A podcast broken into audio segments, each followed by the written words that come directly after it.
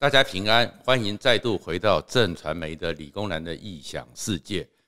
今天的疫情呢，当然现在都比较紧张，所以今天来谈一谈疫情的这个状况。然后现在呢，当然看看到这个疫情哦，坦白讲，对我们这种老人家来讲哦，还蛮感伤的。为什么呢？因为呢，会让我们想到二零零三年 SARS 的那个时候，都是这个状况，所以呢，会像 BBC 所讲的一个自满的故事。或像《时代》杂志所说的虚假的安全感，好像台湾又发生了。为什么会这么讲呢？这一年来，这五百多天，我们台湾人真的很骄傲，真的很自信，说我们在防备这边是世界的模范生。可是呢，当然一个是有一个大环境，客观因素之下呢，英国的变种病毒真的很猛，真的很凶，真的造成很大的压力。所以呢，像新加坡。像越南、像纽西兰、澳洲、台湾这样的一个模范生，最近都受到了很多的冲击。可是另外一个状况呢，很感伤的是什么？台湾呢，很多时候好像就是最后一里路就没有挡下来，但是也还幸运的是，最后台湾人一定能够挡得下来。就好像是《时代》杂志所讲的，他们相信台湾最好的防疫武器就是台湾人民。十八年前的 SARS 也是台湾人民在这样一个情况之下挡了下来。为什么感伤呢？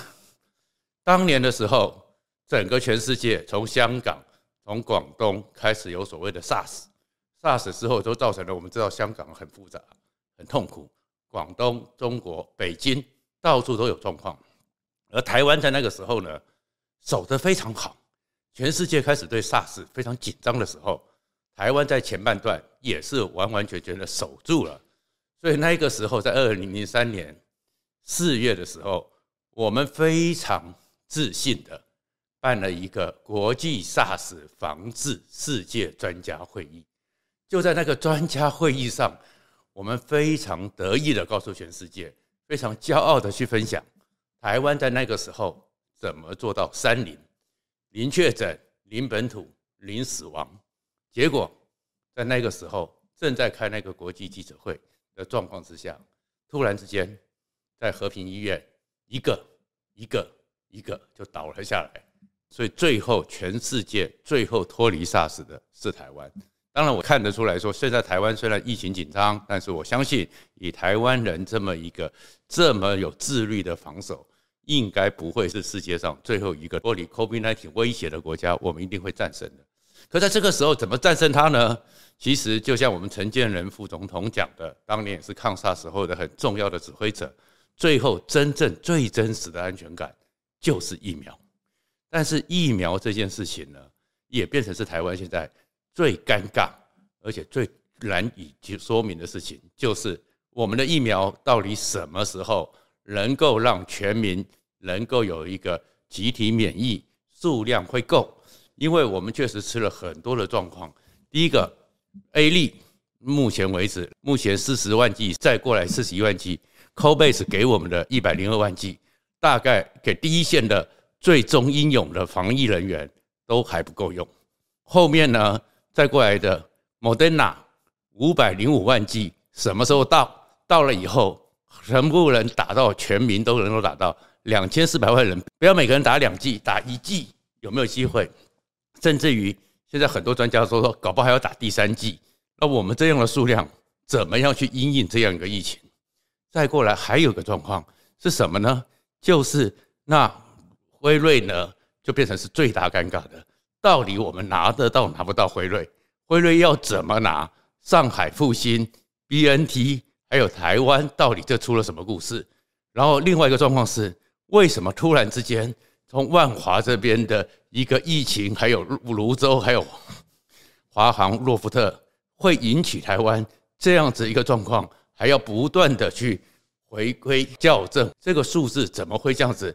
筛检的能量和通报的能量，还处理的能量出了什么状况？其实都是可能跟台湾人在这五百天放松了，尤其是。相关单位，这不是谴责任何人，而是因为真的守得太好了，就轻忽掉太多的状况。台湾到底为什么拿不到 BNT 的疫苗？那目前呢，在五月二十几号的时候，财讯一个比较资深的记者琼丽有做了一个调查采访，而这个状况呢，另外风传媒的郑凯，这两个都是我老朋友，他们写的新闻往往是我比较信赖的。从他们新闻里面，我们看到了一些脉络，原来是因为我们的政府怕挨骂，结果造成了今天措手不及，一切都是为了怕挨骂。首先呢，是去年三月的时候，二零二零年三月，各国就开始要拼疫苗，所以呢，BNT 就决定要做疫苗。这个疫苗当然也都知道，我们很现实的讲。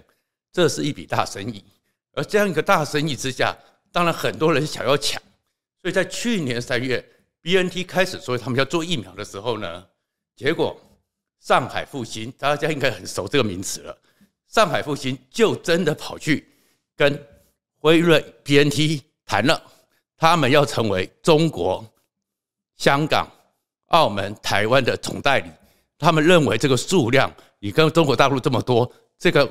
大的一个泛华人世界，十几亿剂拿下几亿剂，然后都是没有问题的，这个产量可以消掉。可是呢，慢慢的到了九月多的时候，突然之间发现有状况。什么状况呢？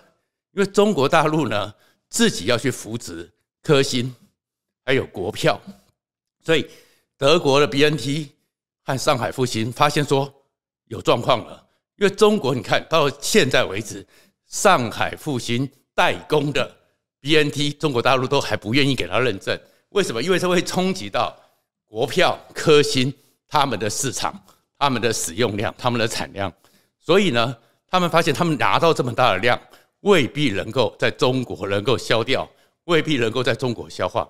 所以去年九月多的时候，当 BNT 还有上海复星发现说，他们要在亚洲里面准备的这么多量，可能消化不掉。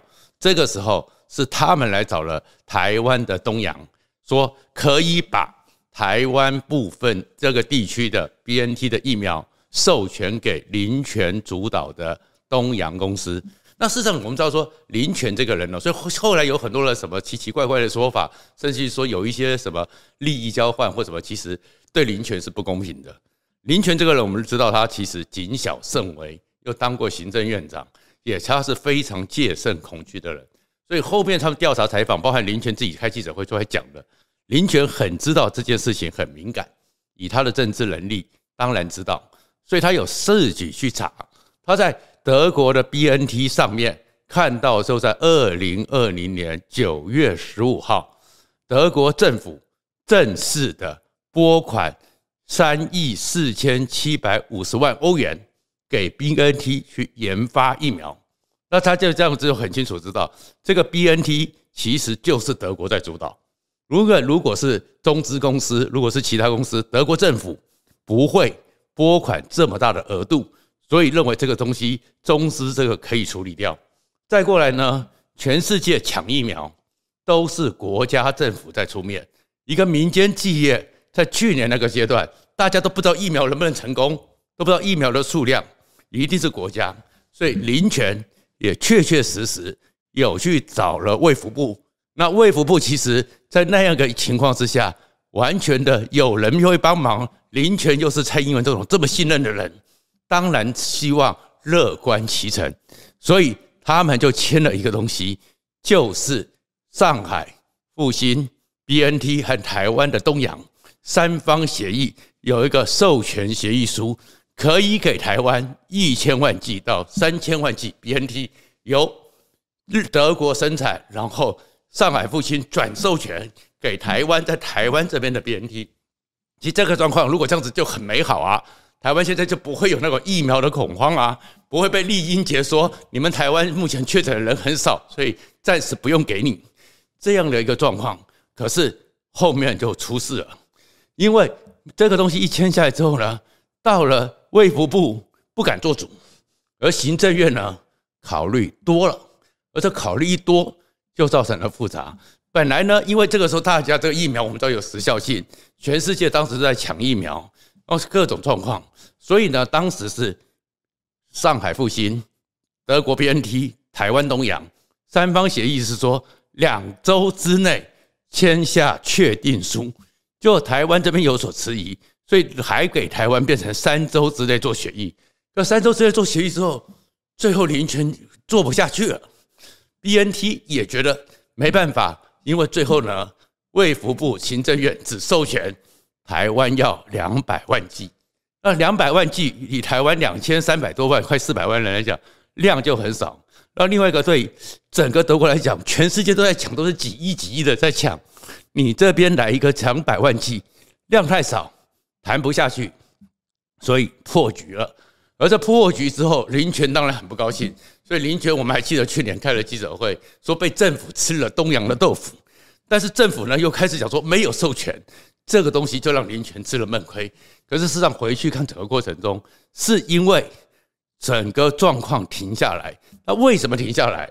经过最近才慢慢的浮现。很多人讲说是为了什么特定的利益啊，扶持高端，扶持廉雅。这些时候有时候深蓝的哦，阴谋论太多了。国民党的人哦，过去他们自己在执政的时候也不敢什么都叫赚这种国难财，这样去污蔑别人其实是不应该。可是有个状况。就是行政院怕了，为什么怕了呢？因为其实去年那个时候，整个就算是莫德纳就算是辉瑞，就算是 A 利，都还在实验室的临床阶段，到底能不能成功？成功之后的几率多少？好不好？其实不知道。所以报上去之后呢，行政院方面担心被老百姓骂，所以你知道我们这国家有时候最麻烦就是老百姓骂。会成为政府做决策里面最大的盲点，所以呢，想一想就是说，那这样子买那么多好吗？如果一下子就三千万剂下去了，最后呢，效果出来不好，会不会变成是整个舆论攻击的对象？台湾就是这样子，好像做任何事情哦，你就永远不能有犯错，就好像我们的中油，曾经到处要去找油源，但是探勘的费用，你探勘花下去之后，如果你没有挖到油，回来之后，整个中油的董事长满头包，天天挨骂，所以最后行政院就是为了怕被骂，两百万计，那两百万剂谈不了一个商业规模，台湾的 BNT 就没了。那就没了之后呢，民进党最厉害的状况就在这里，开始呢大内宣，这也是我们会觉得的，民进党的攻击部队、侧翼部队就开始跟你扯了，说整个上海 BNT 是中国。是一个中国下的原则，可是你回过去，如果这件事情真的有这么严重，林全是笨蛋吗？林权得到蔡英文这么长的信任，林权敢去犯这个天下之大不悔吗？原因其实就是怕事。而这里面呢，再一件事情，反而呢，这个过程中呢，BNT 或者是什么，还会替台湾去思考，是不是有这样一个政治上的干扰？这个部分就是回到了另外一个人身上，就是传说中的吴姓立委，没有错。在九月的时候，因为上海复兴，因为德国 BNT 发现中国想要扶植自己的科兴和国药，所以呢，当时他们呢就已经决定要让那个整个要转移出来，所以香港的雅克城。也看到这个机会，所以香港的雅克城也找了台湾的雅克城和台湾的信通生技，想说那他们能不能帮忙传来做这样一个中间的代理者？那他们找谁呢？他们想一想说，那都知道这个疫苗跟政治有关，所以他们会想到找一个人，找谁呢？他们就找了吴姓立委跟苏贞昌比较关系密切的，也就是大家说的吴秉叡。那当吴秉叡自己有出来讲得很清楚，说他忘记了这件事，他对这件事情没有印象，但是斑马转达。可是后面有些东西就是刻意有心人硬栽上去的，所以最后是得到现在调查的最新的媒体呢去查录之后，像那个财讯查出来的是，其实是德国 BNT 觉得说上海复兴可能有疑虑，你香港雅克城。真的有中资疑虑，所以这件事情连德国 BNT 都没有成，所以没有什么所谓无心立委从中作梗，这件事情就不了了之。而另外呢，郑凯呢，风传媒的郑凯非常资深的熟悉民进党的记者，他在真正的去查一下，当时为什么一方面怕被骂之后，另外一方面，我们的政府呢，行政院苏内阁呢，又在想一件事情。有时候防疫哦，真的是义无反顾，想太多了就会有其他作用。他们那时候想说，哎，听说 A 粒呢，一剂只要三美元，比较便宜。他们那心里就期待有 A 粒，所以又决定说，那这个就把量给降少一点。所以会看到说，全世界买疫苗，像德国、像日本，一买都是他们人口的好几倍。最多的一个国家抢的是大家就是拼命的，我有三千万剂，我有两万两亿剂，我先抢下来，多了再分出去。那我们行政院这种怕事性格，就造成了一个结果。所以呢，这边莫德纳，如果我们先去抢，像日本也抢了莫德纳，日本一抢就是抢这几千万剂，我们就是五百万剂万剂，我们这边要一点，这边要一点，这边要一点，最后当整个疫情、整个疫苗都出来之后，中国怎么可能不做？梗七十年来哪一件事情中国不做梗？弄到最后我们没有疫苗，我们拿不到疫苗。然后其实我天天跟你讲说，从去年十二月说我们飞机都已经准备好了，疫苗即将来了。而且那时候《自由时报》十二月十五号，辉瑞哦，那时候就是 BNT 哦，没有。然后行政院长苏贞昌打包票跟你讲说，我们有两千万剂，意思是今年第一季就会来到。一直到陈时中告诉你说，我们大概有两千万剂。到蔡英文跟你讲说，那陈时中讲说七月，而蔡英文又跟你讲说，我们会有三千万剂到八月底。一个没有疫苗这个状况之下，造成台湾现在防疫真的只能靠台湾老百姓。疫苗何时来到？高端联亚什么时候上阵？都变成是在防疫里面一个重大的挑战。好，回来了，我们这不是讲说这故事至少。让我们知道我们台湾到底我们现在防疫上受到什么情况。可是你也不能怪这些政府官员，而是我们从这里面跟十八年前一样，共同的故事幕后的一个台湾文化都造成了阻碍。什么呢？当年 SARS 我们防得很成功，可防得很成功，最后出了一件事情，很多人不知道的是，SARS 结束之后，当时的经济部驻外的商务人员。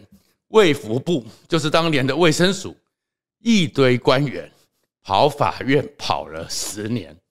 为什么？我们台湾的法律哦很特殊，就是重防弊永远大于心力，而且防弊层层关卡很多。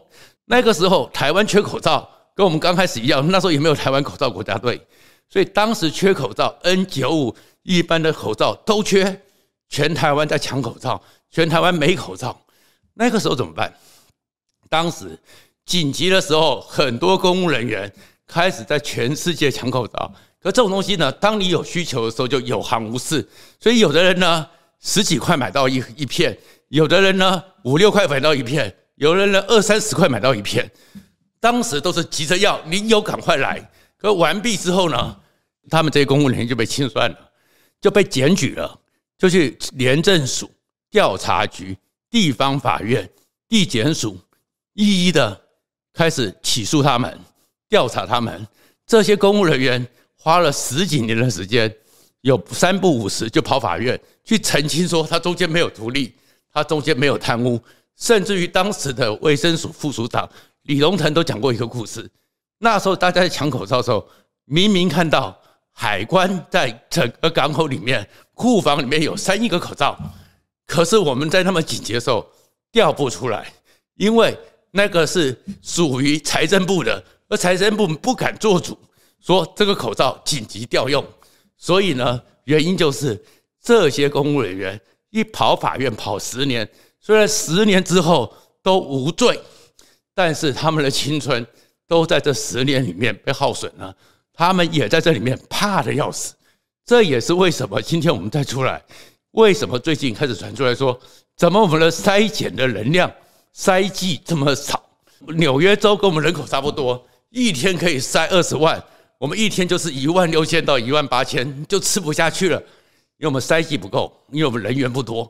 为什么不多？因为没有人敢在这个时候真正的在行政上超前部署，行政上敢去设更多的人员，让你觉得说，我们呢就算。虽然没有，但是我们先做好准备。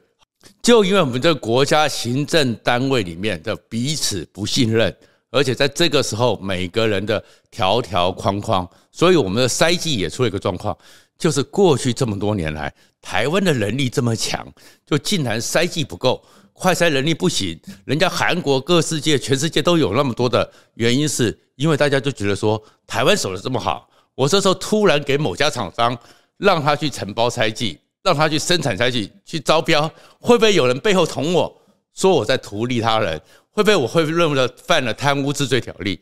所以到目后面，国卫院、工研院很多单位、很多厂商都说他们有能力，他们甚至有快筛的机器，政府完全的停出来。行政院怕死了，行政院苏内阁，你不要看苏贞昌平常这么虎虎生风，他也是个公务员而已啦，他也是公务员的性格啦，怕事就是这些怕事的官僚让台湾完蛋。让台湾现在明明是模范生，就变成人家仇视全世界，连那个朱朱凤莲都要吃我们的豆腐，因为他们怕事。而我们国家呢，就是因为从来不会去保护这些公务人员，只要一出事就拼命踩。所以从十八年这个 SARS 买口罩到今天这样一个 BNT，我们就看到是怕事。然后另外一个怕事是什么？本来我们台湾最强的超前部署的精神就是管你有没有发生状况，我们 Plan A、Plan B、Plan C 都准备好了。可是呢，台湾呢，竟然因为怕事，连准备、连演练都没有，才会到了现在开始，每天呢不是超前部署，而是事后救火，甚至于连那个数据每天都要回归校正、校正回归，出在什么状况？因为明明有准备十八套剧本，结果没有一套剧本落实下去。这个东西是过来是因为。国安会当然知道疫情是一个重大的国安危机，然后慢慢的也很清楚的是，原来在二零一九年十一月，我们的国安会国安单位就已经得到资讯，中国有一个奇怪的疫情。这个奇怪疫情当时没人知道是什么，但是很怪，所以国安会就已经开始准备说，因为二零二零年。总统大选，在这样一个总统大选的过程中，有这个奇怪的疫情，会不会影响到台湾？国安会就准备了专家咨询小组，成立了很多专家咨询小组。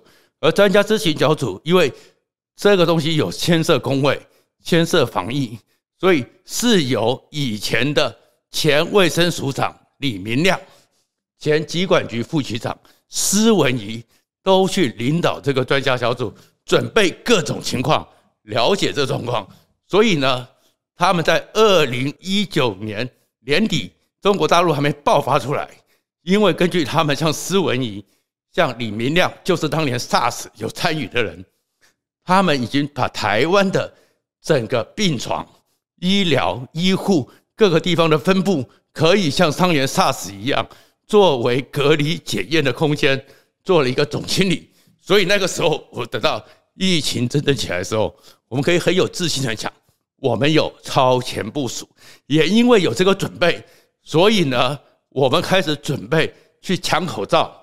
我们到德国去把那个口罩的熔喷布的那个超音波熔接机能抢下来，先抢下来。所以在那一个全世界抢口罩过程中，我们可以有骄傲的口罩国家队，都是因为有预做准备。可是这样预做准备，因为我们守得成功，我们骄傲了。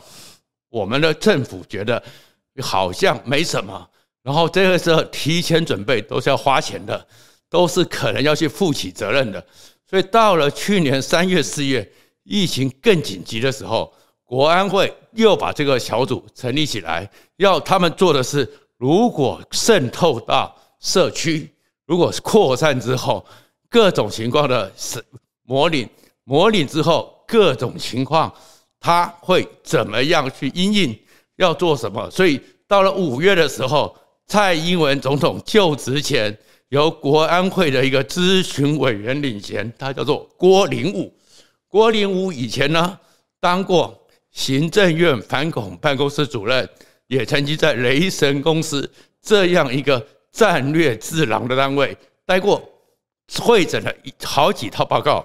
因为其中包含的是准备三万个类似野战医院急救的叫做医疗舱，准备全台湾清查消防人员、警察、志工、退休的那个义工，然后还有一些义消义警去训练，让他们平常就知道哪边集结、哪边训练，可以去进行，让基本上的协助筛检、协助移送。协助重症病人或轻症病人在隔离场合的照顾都有专业训练。就这套计划送到了行政院，因为会觉得太麻烦，因为觉得可能做太多会挨骂，所以呢又不了了之。但是一年之后，现在我们看到人员不够，筛剂不够，检验每天在筛，到目前为止筛了几万个。那你不知道什么时候才能消化掉，让他们校正回归？你回头去想，台湾真的就是因为怕事这个恶劣的行政文化，造成我们现在从模范生变成是要补考的一个考生。不过最后一件事情还是一样，十八年前，最后是在台湾人民的团结之下，我们度过了 SARS。我相信。最后，我们还是可以度过这一关。但是，行政部门每一次在犯怕死怕事的这个错误，能不能因此改变？那才是我们所期待的。谢谢大家。